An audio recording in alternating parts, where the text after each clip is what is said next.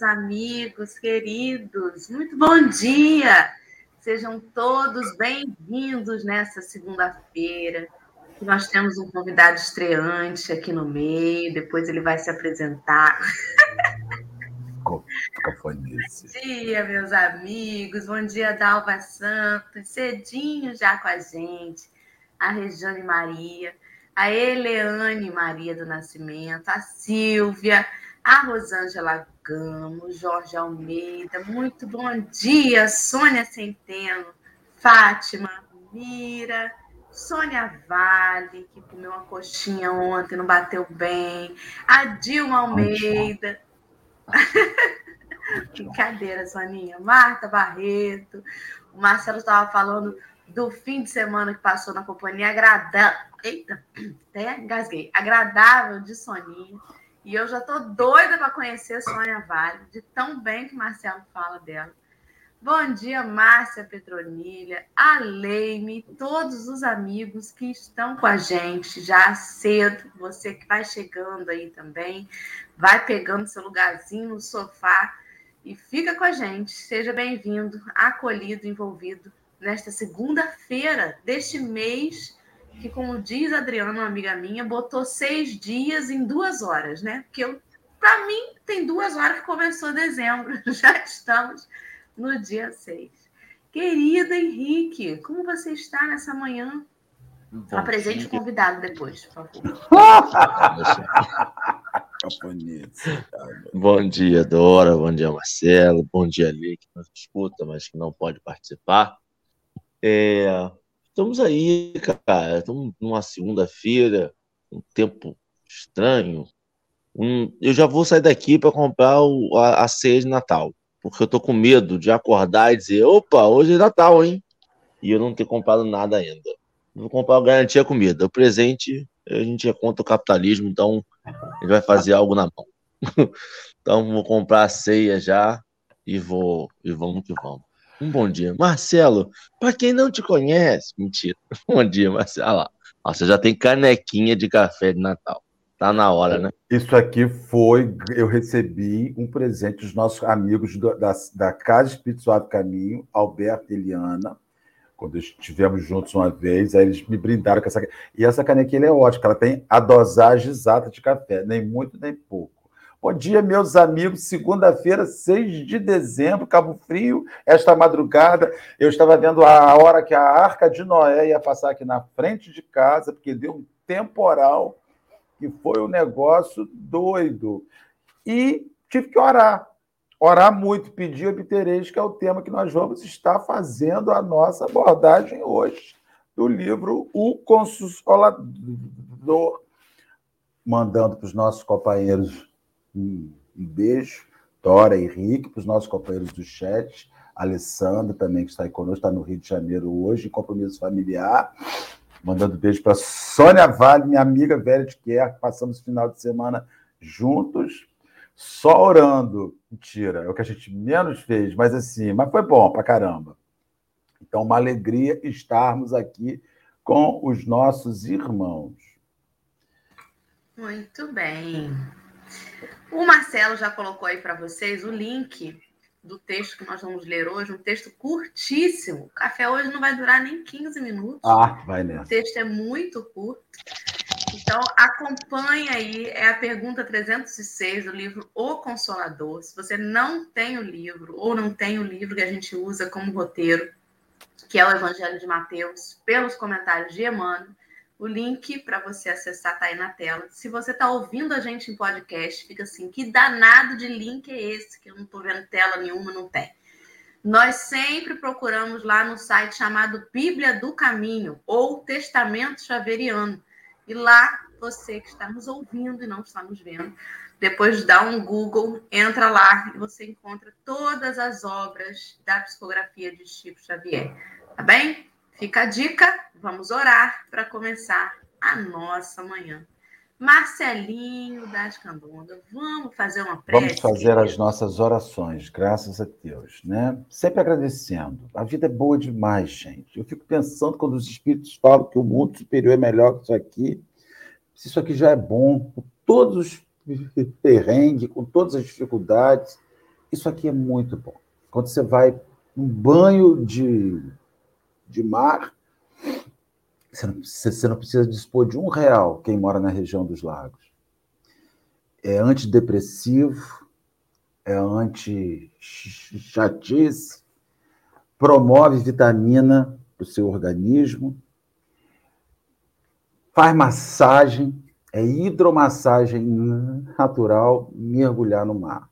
Eu convido os companheiros que tiverem oportunidade, que morarem numa região de litoral, que mergulhem. Os companheiros que vivam numa região de rio, que tomem um banho de rio, que sinta a natureza te envolvendo. Os amigos que têm o verde em volta, que observem ali a presença de Deus em oração, que se manifesta, que se materializa os amigos que moram em regiões mais secas, que vejam a vida que eclode na região seca, dizendo-nos que não há lugar neste mundo para morte, não há lugar neste mundo para ausência de vida. Ainda que os nossos corpos se desfaçam, a vida pulsa e se adapta em qualquer lugar. Senhor, nessa manhã, em que nós estamos chegando ao fim do ano, Jesus. Já é fim de ano e muitos companheiros estão deprimidos. É uma época estranha em que se mexe profundamente com os sentimentos. E a gente começa a sentir saudade, começa a sentir angústia. Há pessoas que dizem: Eu não gosto dessa época. Eu não gosto desse, desse momento que vai se aproximando, como se recordar Jesus numa celebração mal utilizada, fosse responsabilidade dele. Que nós possamos nos renovar em relação ao Natal. Seja como você concorda, seja como você imagina, seja como você quiser.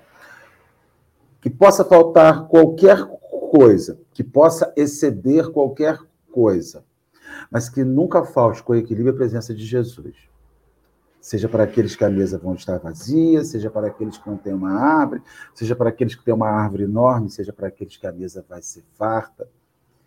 Em qualquer situação que Jesus se apresente, assuma o papel daquele que é responsável por nós recordarmos essa data e que possamos tirar disso vida, muita vida. Te pedimos, Senhor, que, que neste mês de dezembro o Senhor, mais do que nunca, medique nossos corações feridos, nossos corações cansados, nossos corações entristecidos. E que a gente, diferente daquilo que diz a música, que diz na mesa está faltando ele ou ela, e a saudade está me fazendo sofrer, dói em mim, que eu sinta que na tua presença não falta ninguém, porque até os que se foram se apresentam, nos envolvem, nos abraçam confraternizam conosco. A recordação da chegada de Jesus. Muito obrigado, Senhor, e fique conosco hoje sempre. Mas é um poema a prece desse menino, É uma gozadora, né, Henrique? gente, obrigada, querido amigo, muito obrigada por ter nos trazido essas vibrações aí amorosas para começar nosso dia. Vamos então partir para a leitura do texto, que o café termina em 10 minutos, o texto é curto, já sei. Henrique. Olha, boa, gente, parece. Faça para nós essa leitura. Nós temos Henrique, Dora. Quem tem Henrique não fica sem não. assunto. É, o Henrique improvisa e vai ler duas citações num dia só. E tudo quanto pedirdes na oração, crendo, recebereis. Pergunta 306 do livro O Consolador. Pergunta: E tudo que pedirdes na oração, crendo, o recebereis.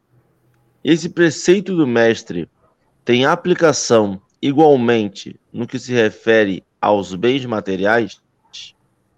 Aí a resposta o seja feita a vossa vontade, da oração comum, constitui nosso pedido geral a Deus, cuja providência por meio dos seus mensageiros, nos proverá o espírito ou a condição de vida do mais útil, conveniente e necessário ao nosso progresso espiritual, para a sabedoria e para o amor. O que o, o que o homem não deve esquecer, em todos os sentidos e circunstâncias da vida, é a prece do trabalho e da dedicação, no santuário da existência de lutas purificadoras, porque Jesus abençoará as suas realizações de esforço sincero. Educado, Emmanuel, né? Educado.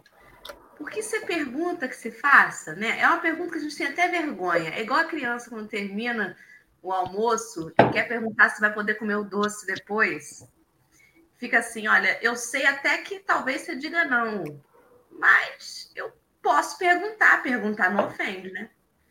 Você disse que eu podia comer tudo, até o doce. É aquela coisa de que você pergunta já sabendo a resposta, né? Mas nós não somos Emmanuel para responder às crianças. Dizemos um sonoro não. Não tem doce hoje, porque não é fim de semana. Emmanuel não. Emmanuel vem nos fazendo refletir. É aquela resposta que toca na nossa consciência, onde a gente já tem a resposta. Na nossa consciência, a gente já sabe a resposta. A gente já sabe a responsabilidade do que pedir. Ninguém nunca teve uma certa vergonha de fazer uma prece, às vezes? Quando você quer muito uma coisa, aí você fala assim, vou orar. Aí no meio da oração você fala assim, eu não tenho nem coragem de pedir isso que eu tô querendo, porque eu acho que eu não sou digna de fazer um pedido desse, de gastar o tempo de Deus com um petitório desse, né? E aí você muda a prece. Isso já aconteceu comigo algumas vezes. E Emmanuel, ele vem nos responder para dizer assim, a resposta está em você. É quase Jesus que dizia assim, conheceis o que foi dito, né? Então, você sabe que o nosso pedido geral a Deus vai nos prover uma condição de vida dentro do mais útil, conveniente e necessário. Você sabe disso. Esse bem material que você quer pedir faz parte dessa condição de utilidade, conveniência e necessidade para o seu progresso espiritual? É essa reflexão que ele faz com a resposta dele. Ele diz assim: você pode pedir tudo e a providência vai te dar o que for útil, vai te dar o que for necessário. Aí você vai ficando com vergonha e desiste de pedir aquele doce depois do almoço, né? Marcelo, você caiu? Fingiu que caiu? Não, eu estou pensando aqui, porque eu estou pensando um monte de coisa, tô, porque a gente é construído numa oração é, original com todo respeito às religiões pelas quais nós passamos. Oração era um sinônimo de resolução de problema. Oração resolve qualquer coisa. Mas não resolve do, do jeito que, que o Senhor quer, resolve do seu jeito. Então, assim, pede que Deus vai te dar. É mais ou menos assim: pede, ele vai resolver. Ele, mas ele não vai resolver do jeito que precisa. Ele vai resolver do jeito que você quer. Então, assim, eu estava vendo como é que a gente faz os pedidos familiares, né? Aí você chega, como é que você faz uma como é que você faz um, um pedido? Normalmente um filho faz um pedido para pai e mãe. Filho pequeno, tipo Sofia, Alice, Jéssica nem tanto. Acredito que não. Assim, ó.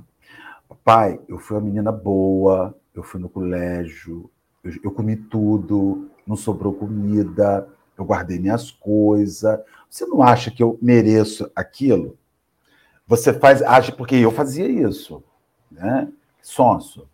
Mamãe, olha, olha como eu sou bom. Eu sou um garoto bom, eu não deixo roupa jogada. Eu apresento a pessoa direitos para ter o mérito recebido.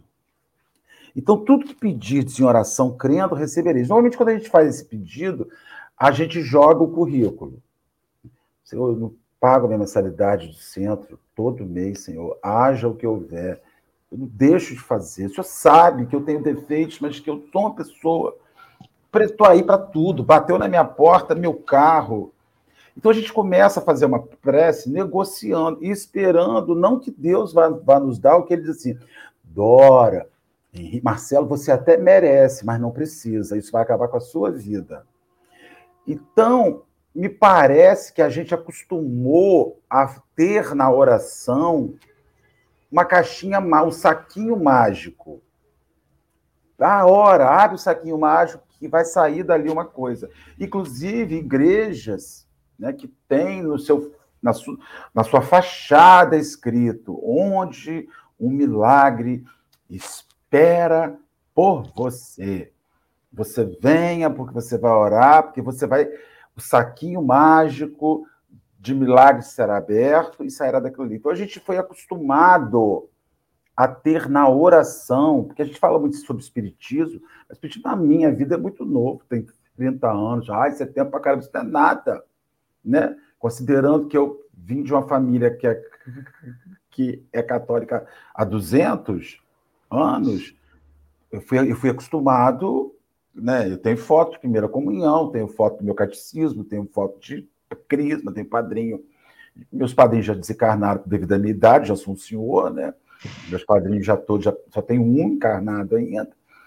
Então, assim, eu, eu vejo que a gente acostumou na oração uma chave mágica para as coisas todas. A doutrina está desconstruindo isso na gente.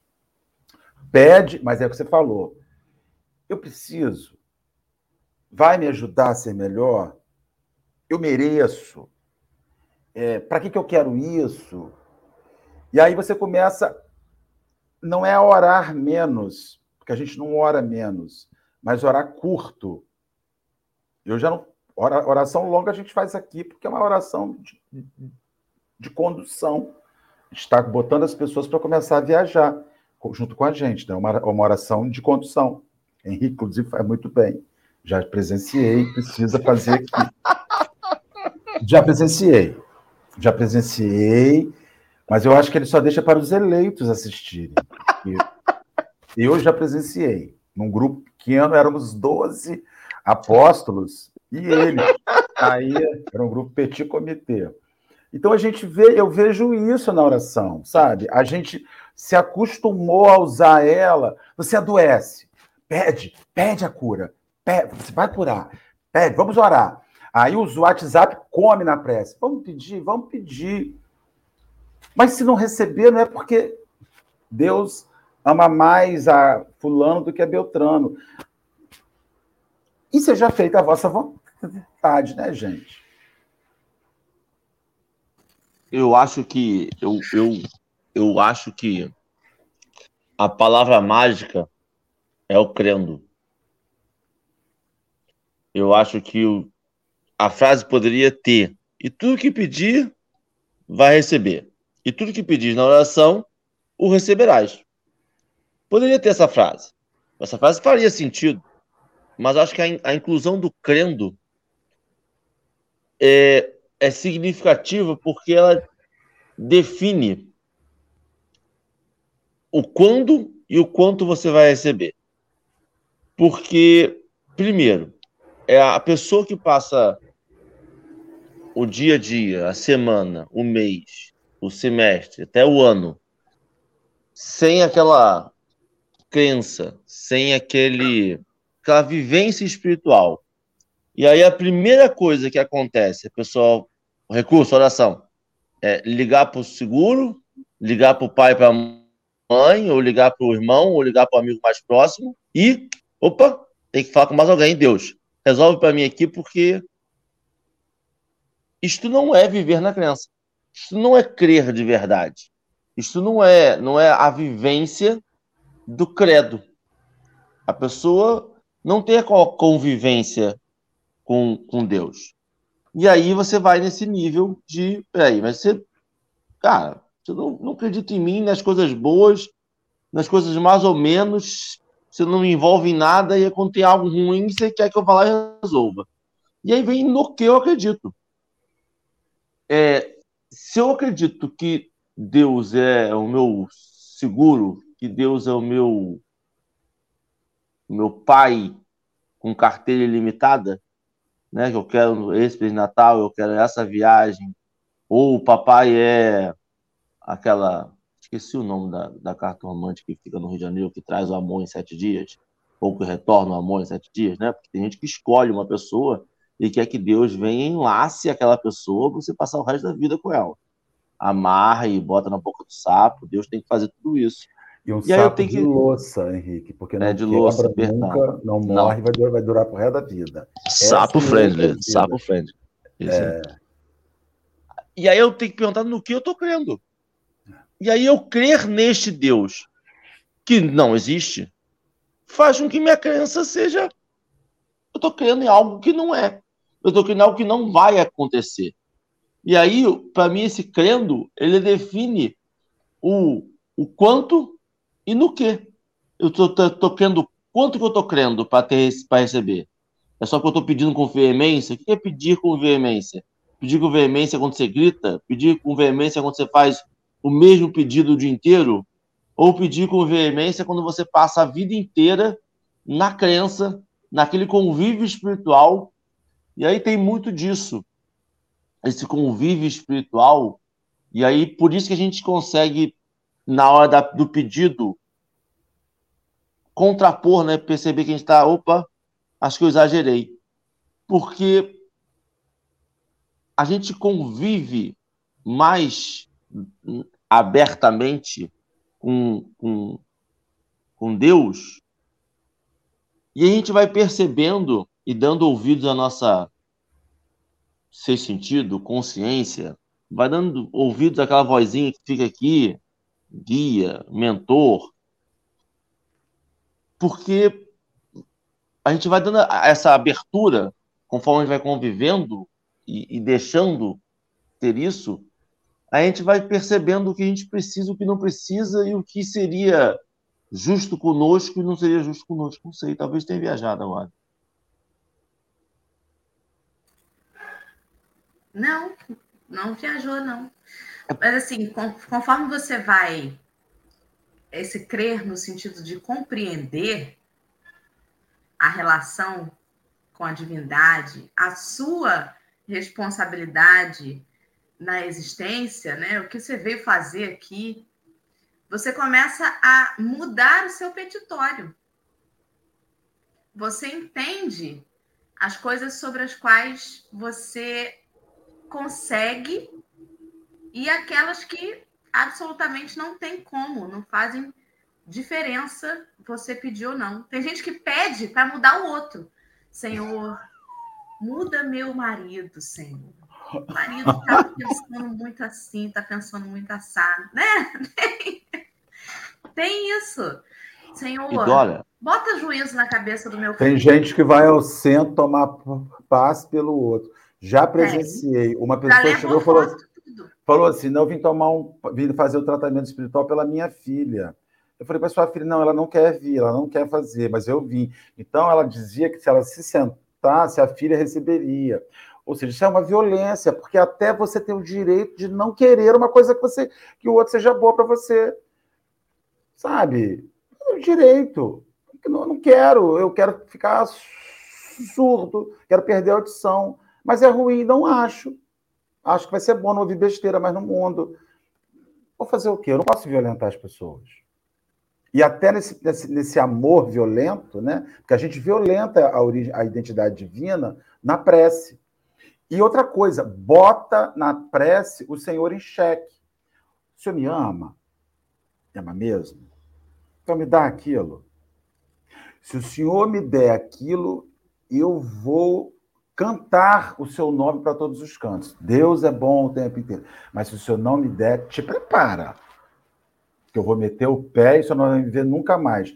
E aí, a única vez, eu estava pensando sobre isso antes de começar o estudo, viajando aqui na maionese, na janela aqui de casa.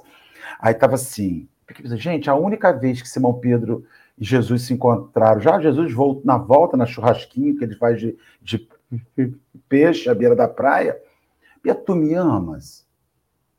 É aquela pergunta que os amores fazem para os seus outros amores, né? Amo sim, Senhor. Cuida do meu rebanho.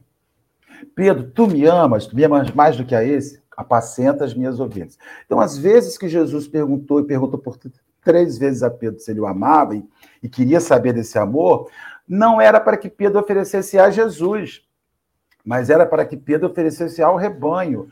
Então, a gente coloca o Senhor à frente, à prova, porque pouco se reza, pouco se ora pelo outro.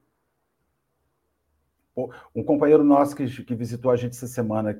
Ah, semana, que seja para mudar o outro. Né? Para mudar o outro, né? Bota juízo na cabeça do outro. O, um companheiro nosso que esteve aqui no, no, no café, falava com ele ontem, somos amigos, ele falou assim: começamos agora no grupo espírita a fazer orações pelos esquecidos.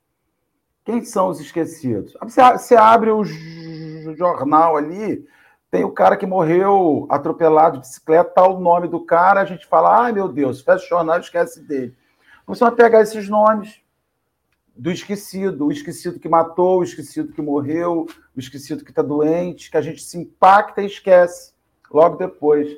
E ele narrava para a gente ontem os resultados dessa experiência. Dele orar pelo esquecido e na semana seguinte, no centro espírita, a mãe do esquecido chegar lá, da cidade. Que ela. Aí você já começa a ver o sentido inverso da prece. Né? A prece se antecedeu a chegada daquela pessoa no centro. Achei muito interessante. Chico fazia isso pelas pessoas por obituários, né? Chico orava pelos suicidas comprava o jornal religiosamente, Henrique, igual a gente faz. Em Uberaba, ia na lista dos obituários, pegava o suicida, escrevia o nome de todos eles e orava. 20, 30 anos depois, ele estava no quarto, entrava um espírito. Chico, muito obrigado. Mas por quê, meu irmão? Eu sou aquele suicida fulano de tal que você está orando por mim tem 30 anos. Sabe? A sua prece foi uma das únicas que eu recebi. Que até a minha família se rebelou contra mim. Isso é fabuloso, cara. Eu estou todo arrepiado. Essas coisas me deixam muito bolado. Pois é, é tirar o interesse pessoal, né?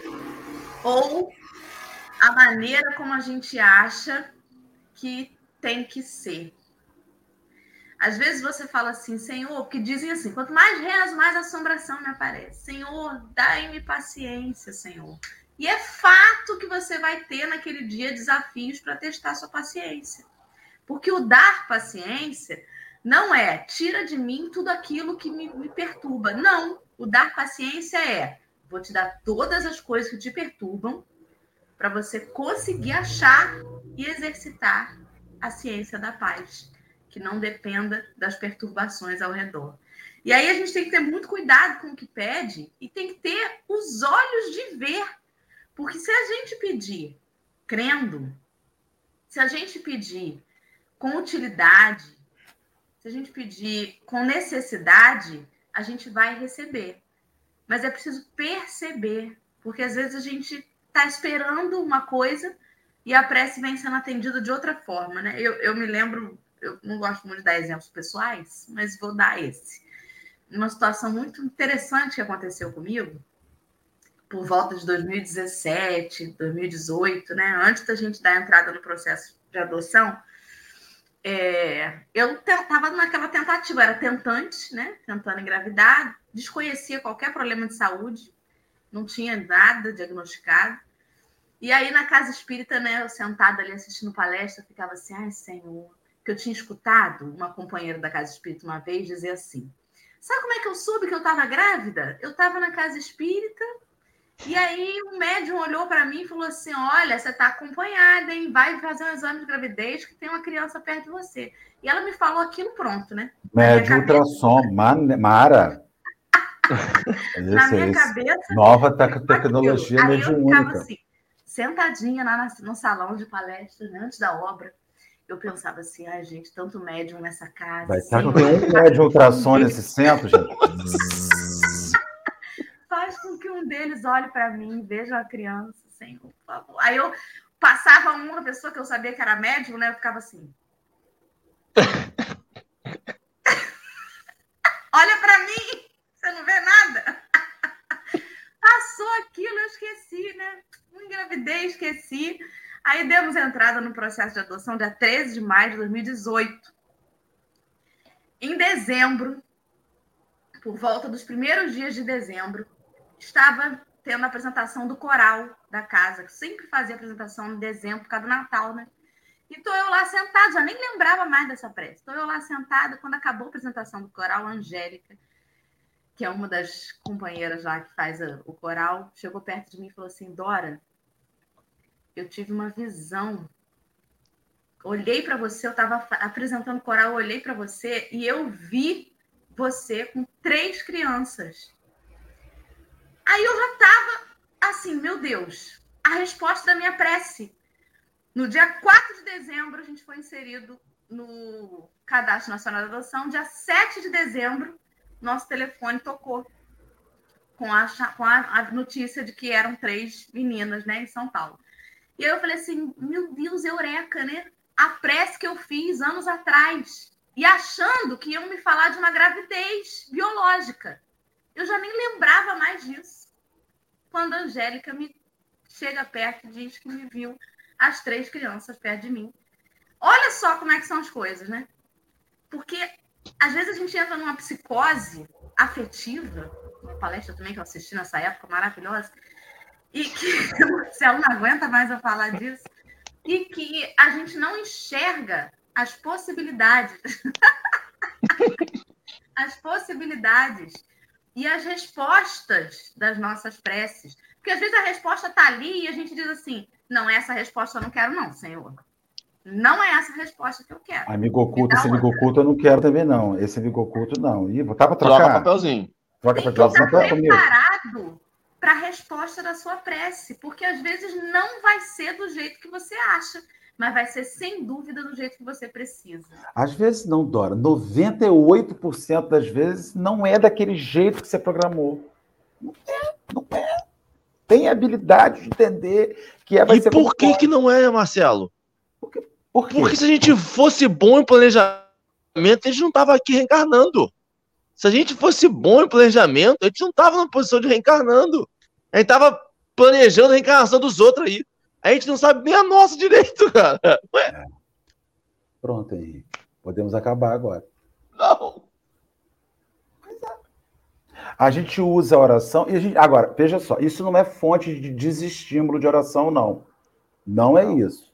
Ninguém está desestimulando. Vamos orar e precisamos orar. Só que, mais do que orar, nós temos que aceitar a resposta que vem. Você não pode ser o chato, que eu pedi isso e veio aquilo. Sabe, eu, eu tenho que ter em mente que a resposta virá segundo minha necessidade de merecimento. E outra coisa, o homem não deve esquecer, em todos os sentidos e circunstâncias da vida, é a prece do trabalho, da dedicação no santuário das, da existência de lutas purificadoras, porque Jesus abençoará as suas realizações de esforço sincero. Então, ele está dizendo aqui que prece é movimento. Não só um movimento de fala, não só um movimento de sentimento, mas um movimento de atitude. Uma companheira botou aqui dizendo que uma mãe foi ao centro pedir pelo filho e ele melhorou. Tenha certeza. Ela foi ao centro pedir pelo filho, mas ela passou na farmácia, comprou a medicação, levou o filho ao médico, fez a consulta, o médico receitou a medicação e ele melhorou. A gente não vai encontrar resposta nas nossas orações, porque isso seria um, um, uma inutilização. Deus nos faria meninos mimados, como o Ben Henrique, planejando mal encarnação se você ficasse dentro de casa esperando as respostas. Então, assim, você está orando, mas vai trabalhar pelo bem, vai fazer seu, a sua função, vai se dedicar ao próximo. E uma coisa muito doida é que, às vezes, a sua prece, a sua resposta da prece vem no outro. Como aconteceu com, com vocês na casa espírita. Se, ah, eu tô. Ô, ô Dora, você está onde? Eu estou em casa, estou orando pela chegada dos, dos meus filhos, que vão chegar. Mas enquanto você está na sua movimentação, faz seu trabalho espiritual, vai fazer suas coisas. Naquilo ali, de lugar nenhum, o cara olha para você e tem uma revelação não ultrassônica, porque está vendo um ventre além, uma situação além, e está dizendo que as ligações vão se dar. Estão, já se deram as ligações afetivas e espirituais, está tudo pronto para uma adoção, até porque todo filho é adotivo. Você pode gerar um filho que é biológico e não envolvê-lo efetivamente. E você pode adotar uma criança que não é biológica, envolvê-la efetivamente. Então, todo filho é adotivo, né? Porque tem pais que não tem pais que são biológicos que não adotam seus filhos. Comprem todo filho adotivo. Autora não, muito sim. positiva. Não, já todo filho adotivo, todo filho adotivo não patrocina esse canal. Não, não patrocina, mas assim, o livro é bom. Se fosse ruim, eu falava, gente, rasga e joga fora. Vamos fazer aqui um, um alto de São Bartolomeu de, mil, de 2021 em Rio das Ostras. Mas aí, olha só, eu tava, você estava falando, e a gente pede muito na nossa prece uma prova da existência de Deus. Quando eu falo a gente, a gente foi acostumado a fazer esse tipo de prece, né? Então eu vou pedir, a gente pede e algo que Deus tenha uma intervenção direta e naquele momento, né? Deus tem que intervir diretamente ou fazer acontecer e agora. A gente não pode esperar três anos para um resultado, dois anos para um resultado, porque aí Deus então tá, tá, tá dormindo, ele não está me ouvindo. E é interessante perceber isso, e aí eu, eu, eu conecto com, com essa parte da crença, que na verdade Deus prova a sua existência todo dia. E a gente que perde a nossa fé nele. É a gente que precisa renovar nossa fé em Deus através da prece. E não é Deus que precisa provar a existência dele. É que a gente inverte essa ótica e acha que ele tem que provar que ele existe. Quando, na verdade, a gente precisa provar que acredita nele, e para isso a gente precisa de uma resposta direta. Se a gente subverter isso, se a gente trocar isso, assim, pô, eu não estou crendo o suficiente, me mostra para eu poder acreditar de novo. Aí a gente se coloca no lugar. Aí a gente coloca no lugar que a gente fala assim, pô, eu já não estou acreditando o suficiente, eu vou pedir isso eu já não estou crendo completamente. E a gente tem que perceber o que está fazendo da nossa vida aqui, olhando para tudo, vendo todo mundo. O que, que faz a gente não acreditar em Deus? O que, que faz essa, esse travar? O que, que a gente não. O que aconteceu? Que caminhos nos levaram para a gente crer no aleatório? né? Sei. Mais uma vez, pensa comigo, você e Dora, é essa humanização de Deus. O que, que faz você perder a crença no homem? Na hora que eu mais precisei de Henrique, ele me negou. Henrique? Não conta com Henrique, não. E aí a gente humanizou tanta divindade que você briga com a divindade na hora que eu mais precisei do Senhor, aonde o Senhor estava. Então eu olho para o divino como eu olho para o humano, um favorecedor, um amiguinho, parceiro que compra as minhas loucuras, sabe? E, e a gente é essa humanização divina, que a gente briga com Deus como briga com o ser humano e fica de bico, fica, de, fica sem ligar, dá uma bloqueada no telefone. E veja, você age-se com, com o divino. A gente tem esse olhar para o divino. E não reconhece, é o parágrafo anterior, diz assim, ó, cuja providência por meio de seus mensageiros nos proverá o espírito e a condição de vida mais útil. Aquela hora, sim, você faz a sua oração e a resposta vem pelo outro. Só que você não olha para o outro. Quem não olha para o outro não olha, encontra a resposta. uma coisa que me chamou a atenção também foi exatamente a última coisa. Porque Jesus abençoará suas realizações de esforço sincero. Esse tal de esforço sincero é complicado. Porque a gente não lembra né, do planejamento encarnatório. Não se recorda. Chega aqui, finge que não, isso aqui está errado. Tá errado. Não é, não é, não é aqui nessa charrua que eu quero trabalhar. Quero trabalhar em outra coisa, né? Não é, não é com essa família que eu quero lidar. Não. Se me desse a família do meu vizinho, saberia lidar com eles perfeitamente. A gente sabe fazer atendimento fraterno com todo mundo, né? A gente tem ali, sabe exatamente o capítulo do Evangelho segundo o Espiritismo que serve para o problema de todo mundo. Mas nas nossas tarefas, a gente não quer trabalhar onde necessitam da gente. A gente quer trabalhar onde a gente quer. A gente quer fazer a tarefa que a gente quer e não onde a gente é necessário. E aí o sujeito, às vezes, se preocupa demais em atender todas as coisas da casa espírita, mas dentro de casa, às vezes, está precisando da companhia dele para alguma coisa, da, do olhar dele para alguma coisa, e ele está envolvido com coisas que estão lá fora. E aí, essa coisa da prece vai te ajudar naquilo que você se colocar com esforço sincero, mas a gente precisa saber onde que a gente está depositando o nosso esforço com sinceridade. Porque às vezes a gente está só movido por interesses pessoais. E pedindo ajuda de Deus, e pedindo ajuda de Deus. E naquilo que a gente está precisando estar, naquilo que a gente é chamado a trabalhar, a gente não quer. Porque ali eu não quero. Deu para entender? Porque eu acho que é um pouco de teimosia nossa e às vezes a gente se nega a fazer o trabalho onde a gente precisa estar. Porque a gente não quer. Ali não me dá destaque, ali ninguém me reconhece, ali não quero só aquilo, aquilo é pouco para mim. E a gente quer mais, quer outras coisas. E pede a Deus e bate a cabeça e não consegue, a porta não abre, porque não é ali que é para você estar. Tá. Que onde você tinha que estar, tá, você não percebeu. E uma coisa que Henrique e eu, amanhã a gente faz sete anos de casado, né?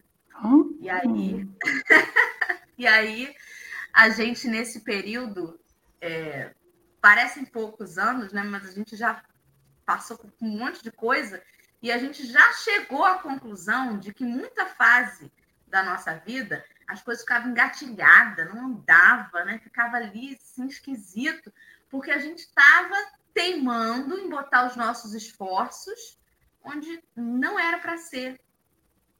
E a oração, ela vem justamente nos situando. A gente sente quando a gente está insistindo numa coisa que não é para ser. Se a gente deixar o nosso coração falar, a gente volta para o caminho. A gente até brinca aqui em casa dizendo assim, não, acho que agora a gente acertou de novo o planejamento encarnatório, porque agora a gente está vendo fluir, né? Porque muitas fases a gente fica insistindo em situações que não não andam, porque a gente teima. É assim que eu quero. É isso que eu quero. Deus, é isso que eu quero. E não anda. E quando a gente simplesmente ora e diz assim, Senhor, seja feita a sua vontade, e a gente vê que a vida vai encaixando a gente para outro lugar, e ali flui. E quando a gente está querendo botar o esforço sincero naquilo que está à vontade do Senhor para a nossa vida, a maioria das vezes a gente não quer. A maioria das vezes a gente quer bater o pé e dizer, não é isso que eu quero, é outra coisa. E isso não é crer. Isso é barganhar, isso é fazer pirraça com Deus, né? Fale, isso é orgulho e egoísmo que são os destruidores da humanidade.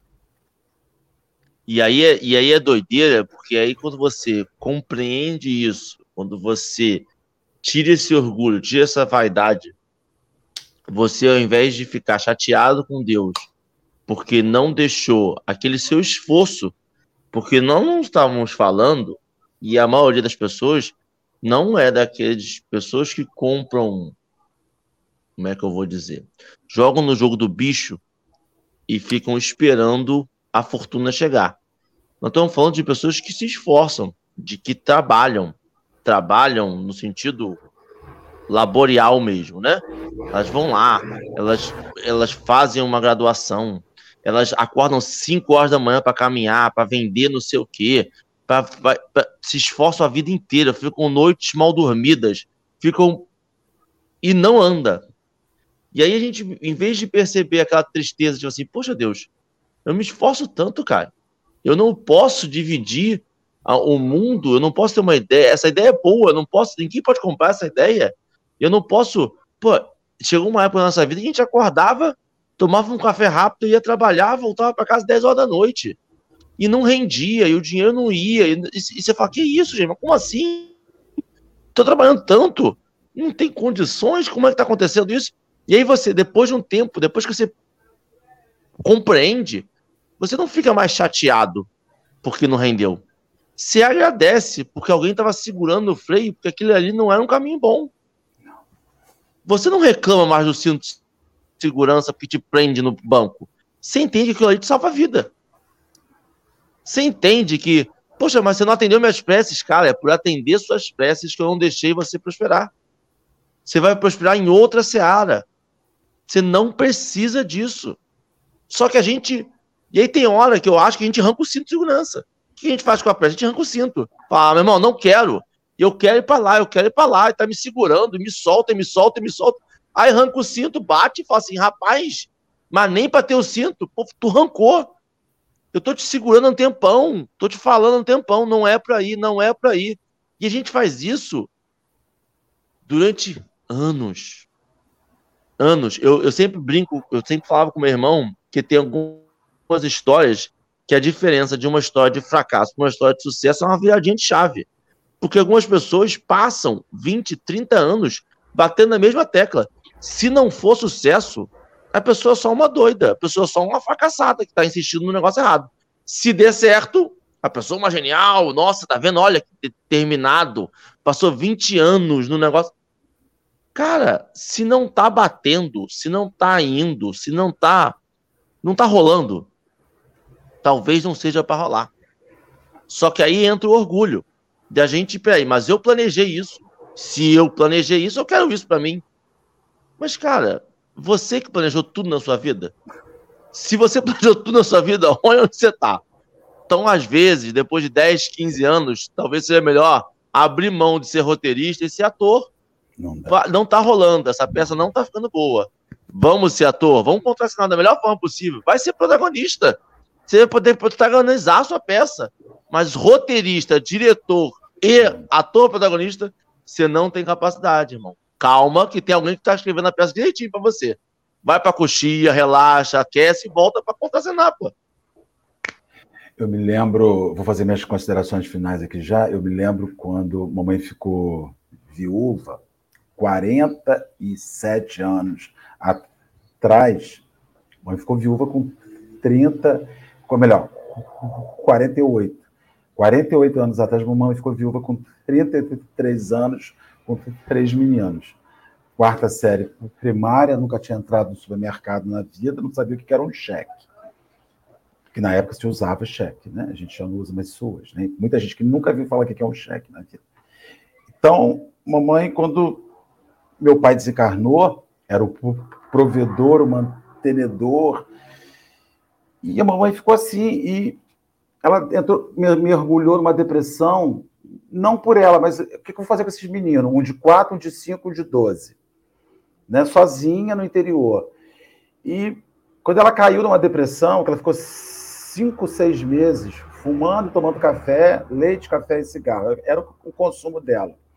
Minha avó mãe do meu pai, que era uma italiana analfabeta, que não falava português, só falava italiano errado. Então, imagina só, um italiano, uma pessoa que fala italiano analfabeto, né, que não sabe escrever, que a gente falava com ela, parecia que estava falando com nascida no Brasil. Vê como é que esse país é continental, né? Nasceu numa comunidade italiana, no Brasil, não falava português. Falava mal e porcamente. Mamãe de cama, minha avó entra em casa um dia e disse assim: Jane, com o sotaque carregadinho, aquela coisa que a gente não entende, falou assim: vim aqui dizer para você que eu não te dou o direito de sofrer a morte do meu filho mais do que eu. Porque eu que sou mãe, minha filha, já passei. Já estou andando. Tenho outros filhos, outros netos para cuidar. Então levanta dessa cama e vai agir a sua vida. E a morte do, do, do papai fez um movimento para a nossa vida, que nós vamos parar em, em Cabo Frio, nós tínhamos uma condição com o, o, o, meu pai extremamente favorável, bem provavelmente com a gente encarnado, teríamos nos perdido, porque a vida seria muito mansa, muito boa, muito burguesa de, de interior. E eu saí de uma cidade católica, apostólico romano, bati em Cabo Frio, fui 60 espírito, fazendo café com o evangelho hoje, 48, 40, 39 anos depois que eu moro em Cabo Frio. Então a gente não sabe os pedidos que a gente faz ao mesmo tempo que a gente chorava, e ela deve ter perguntado muitas vezes, Senhor, estou aqui com esses meninos, o que eu vou fazer com esses meninos? Ele deu a resposta, e nós crescemos, e que nasceu neto aqui, nasceu, já tem neto, bisneto em Maca, Macaense. Então, assim, olha que doideira. esse movimento que a vida faz numa prece, numa oração, que a gente não sabe o que vai dar. O problema é que eu vejo que a vida da gente, Henrique Dora e Marcelo, eu falei isso para mim também, parece que a gente está entrando num rio, correnteza abaixo, com pedras. Tem gente que não quer bater na pedra e nada ao contrário. Só que quem nada contra a correnteza não sai do lugar. Sai do lugar. Então você fica fazendo uma prece para te tirar da pedra. Aí a prece é: Jesus, que eu passe por essa pedra e me machuque o mínimo possível, porque eu vou me machucar. Estar encarnado é se machucar. Quando a pessoa diz, nunca passei por problema nenhum, mentira, ele está mentindo para você, porque todo mundo que está encarnado está rio abaixo. Tem hora que você encontra uma aguinha calma, dá para você dar uma descansada, mas tem hora que vem uma cabeça d'água e te empurra para você descer.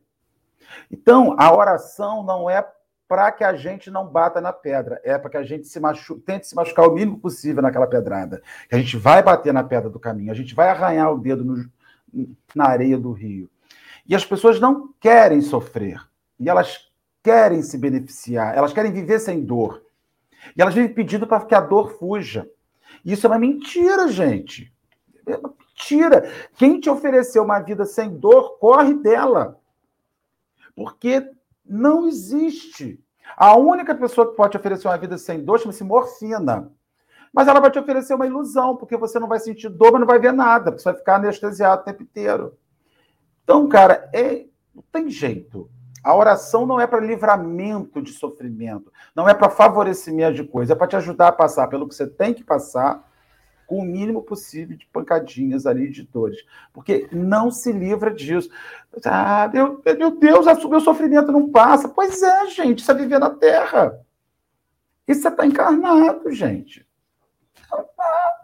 Tem dor pra caramba, demais é dessa. Não adianta.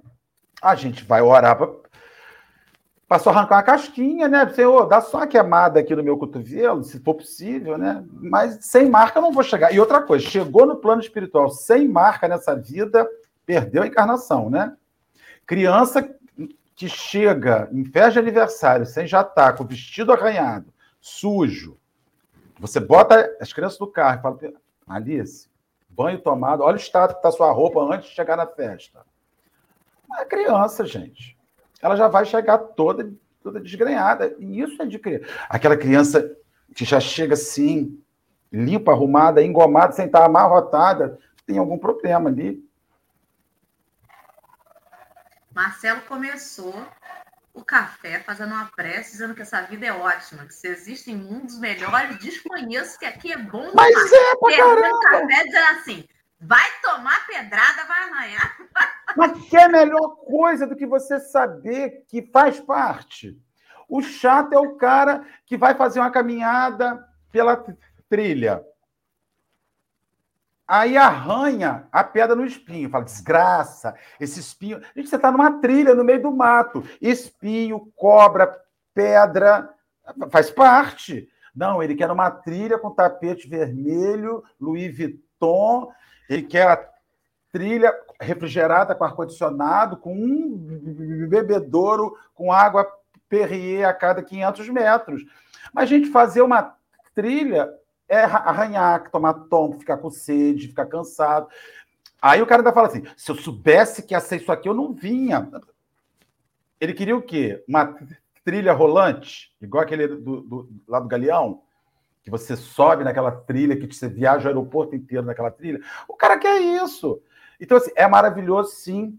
Inclusive, é maravilhoso você tomar um tombo morrer de rir. Caí, comi um tombo, quebrei minha perna, tô rindo. Gessantes escrevendo meu nome no gesso, chamando os amigos para dar depoimento. Faz parte. E outra coisa, né? Larga a pedra e segue a correnteza. Porque tem gente que se agarra na pedra também e fala, essa é a minha dor. E não minha sai dor. Ah, gente. Então, bora. Henrique, suas considerações finais. Marcelo estava falando aí, e aí me veio que aí a gente percebe que a vida não é boa apesar disso. A vida é boa, e, e aí entra que o Marcelo é com isso. Então o errado é o nosso conceito de bom. O nosso conceito de bom, de paz, de eu estou no caminho certo, Deus está provendo por mim, este conceito que está errado. Aí a gente tenta botar algumas coisas anexas a isso, para dizer assim, não, mas é bom apesar. É bom, mas tem os momentos. Não, é bom. E o bom engloba tudo. Engloba tudo. E aí entra com o Marcelo exatamente isso que o Marcelo falou. Se a vida está sem nenhuma pedra, sem nenhum, nenhum desafio, sem nada, você está em torpor. Você está só jogando para a próxima reencarnação. A gente está aqui para resolver tudo isso. A gente está aqui para praticar. E para praticar, a gente precisa treinar. E aí, cara, é, é, é isso. Então, aí me entra um pouco do conceito, Marcelo, da prece, não mais como um pedido, mas da prece como um feedback. Da prece assim, ó, galera da espiritualidade, tá legal, eu tô gostando, tá bom, foi show. Doeu um pouquinho aquela experiência ali. Se puder, tipo assim, eu tenho que resolver 10. Em vez de ver 5 e 5, vem 3, 3 e deixa a última pro final. Ou vamos começar com o nível 1, depois o nível 2. Eu prometo me esforçar, mas não vem no nível 10 direto, não. Vamos no 2. Vamos tentar. E aí esse feedback, essa troca sincera, com crença de que eu sou capaz de resolver. Porque em algum momento, em algum momento, a gente viu aquilo e falou assim: acho que eu consigo sim, cara. Pode botar. Consigo. Pode, joga, na, joga na minha, pode vir. Acho que eu consigo sim. A gente acreditou na gente. E eu acho que a gente renovar essa fé, que nós somos capazes, mesmo que através da crença, mesmo que através da prece, que nós somos capazes de passar por tudo isso e, como um tombo, rir depois no final e agradecer pelo tombo. Não que eu tomei, que eu tô há 15 dias sem conseguir andar direito, mas Agradecer pelo tombo, pela vivência, pela experiência, pela dor. É, talvez é o real, o real significado da prece. Talvez agradecer como um feedback. Talvez dizer assim, ó, tá, tá bom, tamo, tamo indo. Eu tô aguentando. Tamo evoluindo. Tamo andando. Tô aguentando, tô aguentando é. e tô aprendendo, hein?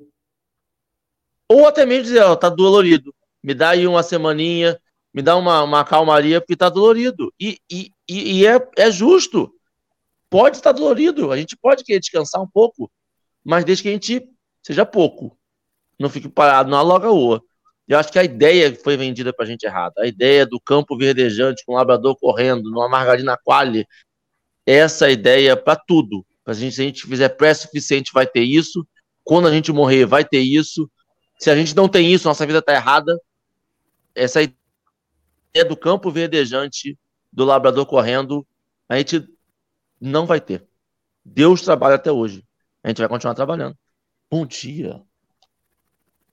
Muito bom. Muito bom café. Vai estar tá subindo a hashtag Volta Marcelo. Amanhã eu acho, sei lá. Excelente. Muito bom. Eu não tenho nenhuma consideração final a fazer, porque eu não vou enxugar gelo. Vocês já falaram tudo brilhantemente. Só agradecer a todos os companheiros que estiveram conosco Deixa nessa manhã. Deixa eu falar, me lembrei, sabe uma coisinha aqui? Eu estava assistindo essa semana um depoimento de um pastor sobre a perda do filho. Foi maravilhoso. O filho dele morreu atropelado em Camboinhas por uma BMW a 140 km por hora, 4 horas da manhã, por uma moça de 17 anos embriagada. E quando o filho desencarnou, ele falou assim, ele falou uma coisa doida, sabe? Ele falou assim, eu senti o sofrimento egoísta. Porque eu sou pastor e sei que a verdadeira vida é na glória. Mas na hora da dor de sepultar o, o meu filho, eu senti a dor egoísta. E fiquei 15 dias com a dor egoísta. Resumindo, passou os dias, ele descobriu que a garota que atropelou o filho dele estava em profunda depressão, que já tinha tentado suicídio algumas vezes. E que a família, envergonhada, porque conhecia ele, moravam próximos do bairro, e não conseguia olhar para ele. Ele falou assim: me dá o telefone dessa garota que eu vou ligar para ela. E ligou para ela, ela não queria falar com ele. Ele falou assim: eu quero falar. Aí ele orou por ela no telefone, falou: minha filha, eu já te perdoei, Deus já te perdoou. Você não saiu para matar o, o meu filho. Você errou. E eu não vou te atirar a primeira pedra, minha filha. Você já está sofrendo agora. vai viver seus 17 anos de idade, vai dar sequência, vai corrigir essa, essa, essa sua vida. O senhor me permite? Eu permito, minha filha. Mas eu permito meu filho já estar na glória nos braços de Deus. A dor egoísta do pai já passou. O pastor sobreviveu. Meu filho foi para um lugar melhor. Então, assim, eu achei aquilo tão fabuloso, porque, olha, a dor do pai já passou. Fica saudade do pai, mas o, o, o espírito, o que eu creio, o que eu professo, já se sobrepôs. E isso é o poder da oração. Quantas preces, quantas meditações até ele entender com Deus, que Deus vai falar para ele assim: sobreponha sobre a sua dor de pai egoísta a crença que você tem que o seu filho foi para um lugar melhor. E ele conseguiu. Então, veja, é isso que o Henrique estava dizendo, assim, a dor passou, não é tudo de bom, mas ele sobrepôs. E a prece é uma sobreposição. Sabe, você toma uma pancada aqui, eu fiquei vendo aquilo dez minutos antes de começar o café, foi no sábado, eu estava na cozinha aqui, e assistindo em prantos, porque eu falei assim, gente, mas é sobre isso. É, não, é, não é sobre não sofrer. É sobre encontrar também na oração sobrevivência e libertação, inclusive para quem te fez mal. Olha que doideira. Ele estava completamente livre, ele não carregava mágoa daquela, daquela moça. Eu não sinto mal, eu te amo. Né? Aí eu falei assim, meu Deus do céu, que doideira, né? A prece tem esse poder. E tem gente que, como você falou, Dora abraça pedra. Isso eu não posso perdoar. Isso eu não vou entender nunca. Isso jamais vai sair de mim. Gente, você está abraçado com a pedra e a pedra te levando para o fundo. Muito bom. Agora este eu vou parar Marcelinho, Este é Marcelinho Turra, nosso pequeno instrutor de espiritismo. Muito bom, amigo. Obrigada, viu? Essa história foi fechou aqui com chave de ouro e nos fez refletir ainda mais sobre o quanto que a prece nos liberta das pedras que a gente agarra no caminho, e é sobre isso. Vamos que vamos, que a semana inteira está esperando a gente. E se você ouviu esse café até aqui, pode esperar que vai ter pedra para você exercitar o que você aprendeu, tá? Não vai te livrar das pedras, não. Vai te deixar ver com mais evidência. Aí você vai olhar o problema e dizer assim: olha a pedrinha aqui, vou orar. Não vou me agarrar a você e vou seguir. E amanhã tem mais café, mas antes da gente encerrar, vou fazer a prece final, brevemente. Henrique, quer falar alguma coisa? Levantou o dedo? Não? Ah, então pediu para fazer a prece, pediu e desistiu.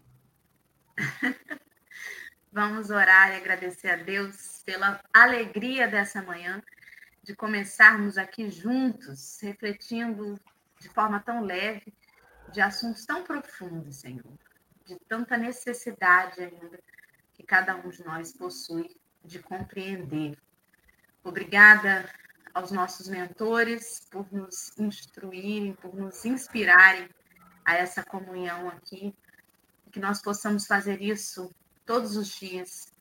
Se não for aqui no café, que seja em família, entre amigos, que seja sozinho, Senhor, mas que a prece seja sempre, sem hora marcada, um momento de reflexão, de fortalecimento, de compreensão da tua bondade em nossas vidas. Gratidão, abençoa-nos, abençoa cada um dos lares onde a mensagem conseguiu alcançar nesse dia, possamos estar juntos muitas outras vezes. E assim possa ser. Até amanhã, meu povo, minha pova. 7 de dezembro tem mais café, porque todo dia tem. Até lá.